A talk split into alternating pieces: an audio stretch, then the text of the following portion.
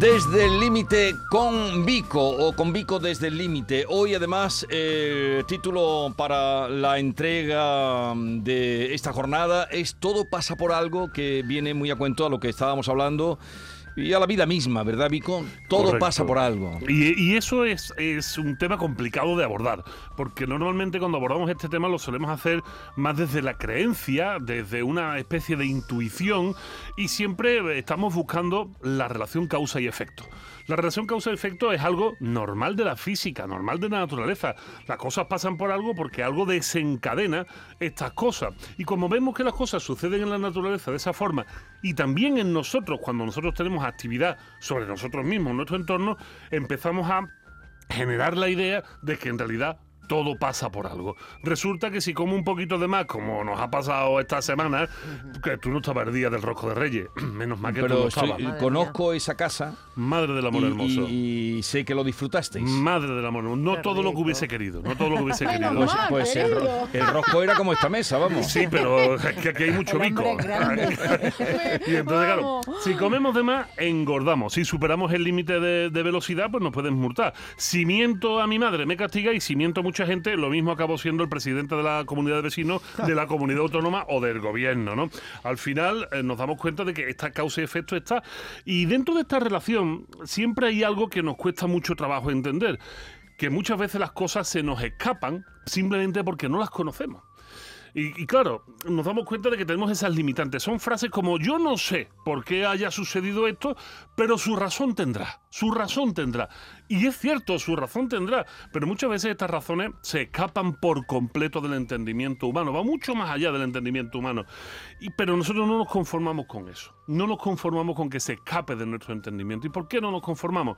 Porque no nos gustan las incertidumbres. Ya lo hemos dicho muchas veces. No nos gustan las incertidumbres y desde el miedo a la incertidumbre empezamos a intentar encontrar solución a estas cosas que pasan que no entendemos por qué. Y la ignorancia, y perdónenme que me ponga un poco pedante, pero ya Manu ha dicho que aquí estamos puros Ay, ¿a qué intelectuales. nivel? ¿A qué nivel? Entonces pues nos vamos. Si Manu lo ha dicho, nivel. si Manu lo ha dicho aquí, aquí no, nos tenemos que nos tenemos que poner y nos cuadramos con el maestro.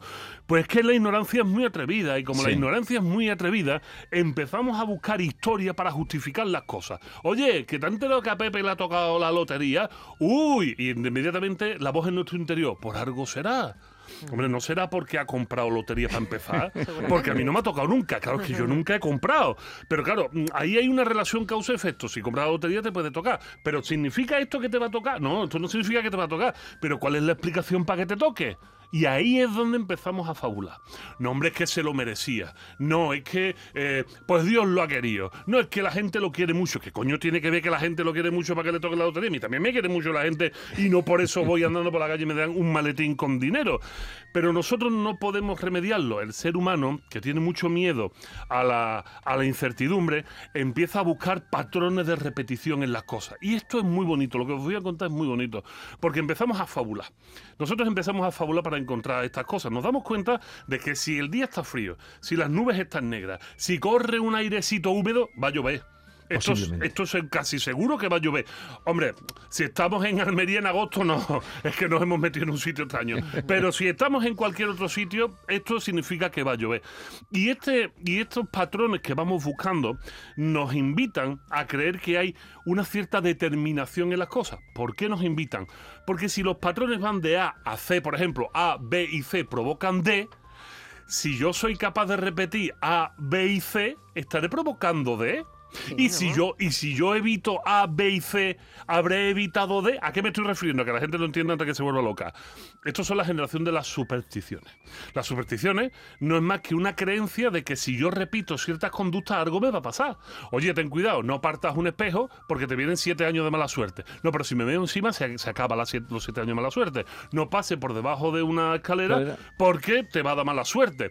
Y entonces eh, empezamos a generar toda una serie de relatos que son supersticiones hacia las cosas. Cuidado con los relatos supersticiosos, porque empezamos con supersticiones y acabamos con religiones. Acabamos con construcciones enormes. Y hoy en día, esto que voy a decir habrá quien les cueza, hemos llegado a asumir tanto que las cosas pasan por algo que ideas como el karma, que es algo de una religión antiquísima, lejísimos de nosotros, y que, fíjate, redunda eh, me voy a poner un poco pedante, un poco pedante más, en la capacidad retributiva del cosmos, o sea, que en el universo hay una fuerza que nos está vigilando a cada uno de nosotros y que cuando hacemos algo bien en vida nos lo devuelve bien y cuando hacemos algo bien, en, algo mal en vida, nos lo devuelve mal en la siguiente vida. Eso es el karma. Pues ya hay gente que afirma y persevera que esto sucede así y que el que hace las cosas bien le va la vida bien y que el que hace las cosas mal le va a la vida mal. Esto, perdónenme, esto es, un cuento. Pero un cuento, un cuento.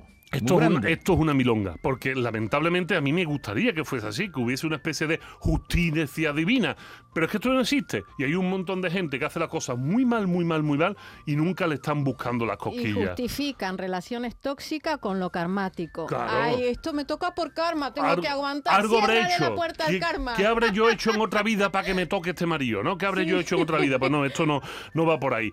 concluyendo. concluyendo, que hay dos formas de entender la vida. Desde un determinismo, sea, de que todo está determinado, a una contingencia. ¿Y qué es la contingencia? Pues sabe que las cosas pueden pasar o no, pero que no hay necesidad ninguna de que pasen o de que no pasen.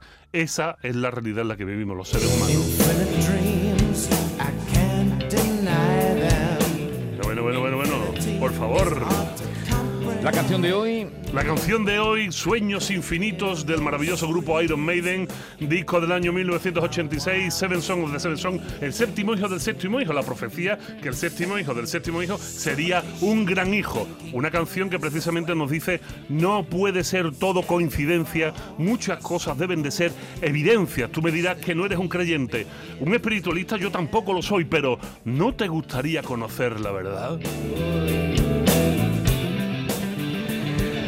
Vico desde el límite, tus redes sociales, eh, donde pueden encontrarlo es arroba Gran Vico en Twitter, Instagram, Facebook y en el libro que y en Ética. y en Ética para Desconfiados, Madre del Amor Hermoso. Su último libro. Sigue siendo el segundo en ventas este año en Editorial Ariel. Estoy súper, súper contento y ya salió la quinta edición en México. Se Así la que a, a, mi hija, Vigorra, yo. Ética para Desconfiados, claro, porque el libro Ética para Desconfiados es un poco la equivalencia con el paso del tiempo de la Ética para, Amador. Ahí quien encuentra, encontramos eso. Encontramos esa unión. Oye, eh, decirle adiós a Vico, venga un besito, mi vida. Eso, pero un adiós, un hasta luego. Nico, a ver si un día en vez de Metallica Iron Maiden me trae a Solís Perales, una cosa más. Claro, claro. No, tú no harás caso. Tú no harás caso, Perales, yo me parece. También tiene letras bonitas y filosóficas. No te digo que no, no te digo que no, pero que yo, dime tú que no está guay esto de poner Iron Maiden en Canal Adiós.